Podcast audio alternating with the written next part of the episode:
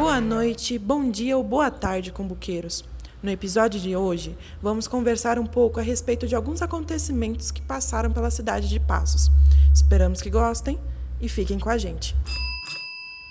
Uma pesquisa de preços elaborada pela Agência Nacional de Petróleo, Gás Natural e Biocombustíveis, a ANAP, divulga nessa última segunda-feira, dia 6 de maio, que entre 16 municípios do estado de Minas Gerais, os postos de combustíveis passenses têm exercido o terceiro valor mais caro por litro de gasolina. De acordo com os resultados da ANAP, atualmente, o preço médio do litro da gasolina em Passos é de R$ 4,98, com variação de preço mínimo de R$ 4,89 e máximo de R$ 5,00. O custo só fica abaixo de, dos municípios de Itaúna, cujo valor médio é de R$ 4,98, e Unai, o qual tem média de R$ 5,13. As três maiores cidades da região do sul de Minas Passos, Piauí e São Sebastião do Paraíso registraram, no mês de março, o fechamento de 277 postos comerciais com a carteira assinada.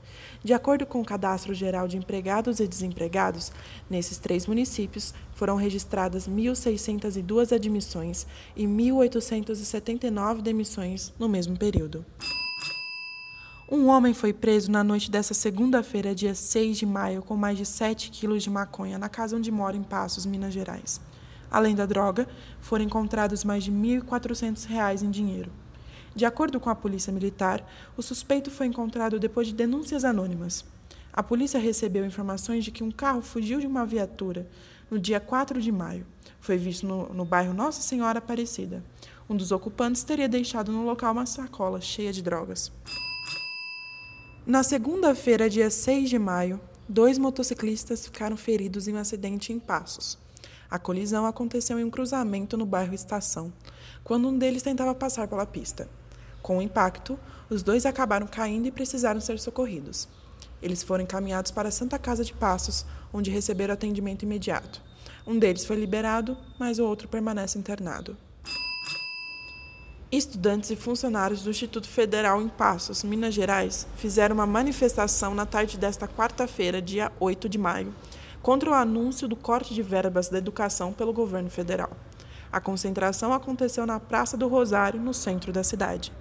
A manifestação ela partiu dos alunos, né, como o, o falou ontem na Câmara, e, e, tal. E eu queria saber como que vocês, professores, se sentiram e como que vocês é, se sentiram mesmo com relação a essa reação dos alunos de, de manifestar e de movimentar por eles mesmos uma manifestação desse tamanho e, e tentar mobilizar a comunidade.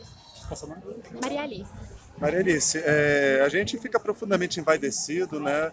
Nós, como professores, temos aqui a sorte grande no cenário em que a educação não é valorizada de ter esse material humano né, para trabalhar. Esses alunos são absolutamente incríveis nós ficamos envadecidos, nos emocionamos bastante com eles e estamos aqui para dar apoio. Né? É muito importante que eles estejam conscientes do que está em jogo. Né?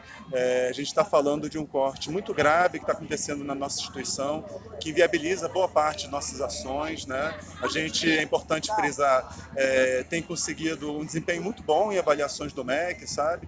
A gente, nós, todos os nossos cursos, nossos quatro cursos superiores que foram avaliados até agora pelo MEC, nossos cursos superiores, foram avaliados com a nota máxima, com a nota 5, em uma, em uma avaliação bastante criteriosa, com presença em loco do pessoal do MEC, analisando nossa documentação, nossa produção científica, é, enfim. Então, assim, a gente está fazendo o que nós somos pagos para fazer, e a gente está fazendo isso bem. E os alunos acompanham o nosso trabalho e têm um reconhecimento disso. Então, assim, é, a gente fica profundamente envaidecido pelos alunos e pela disposição deles, não vai ter corte. E assim, com relação à, à comunidade e as pessoas que são de fora do IEF, se fosse para você é, dar um recado ou pedir para que ajudem de alguma forma, o que você acha que eles podem fazer? Como que a gente pode estar ajudando de uma forma mais efetiva?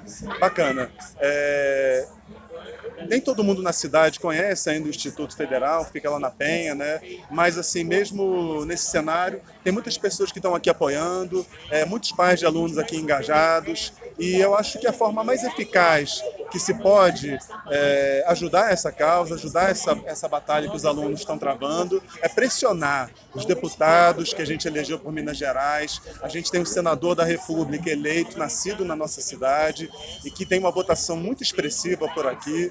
Então, é a hora da gente exercer nossa cidadania plenamente, o que as, os, aqueles que apoiam a causa que entre em contato com o seu deputado, que entre em contato com o seu senador e queira aí um posicionamento claro dele de como que ele vê esse corte de 30% na educação federal, como que ele vai votar é, no projeto que foi apresentado ontem, no projeto de lei para barrar esse voto, para barrar esse, esse corte de verbas. Então é a hora da gente pressionar os nossos políticos. Né?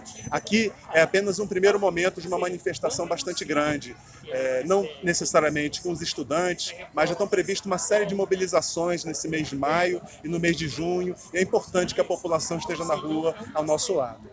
Para aqueles que, mesmo não conhecendo a realidade da instituição, vem criticando, é, eu gostaria que essas pessoas se informassem, subam a penha, vão lá ver o trabalho que a gente faz. Lá não tem desperdício de dinheiro público nenhum.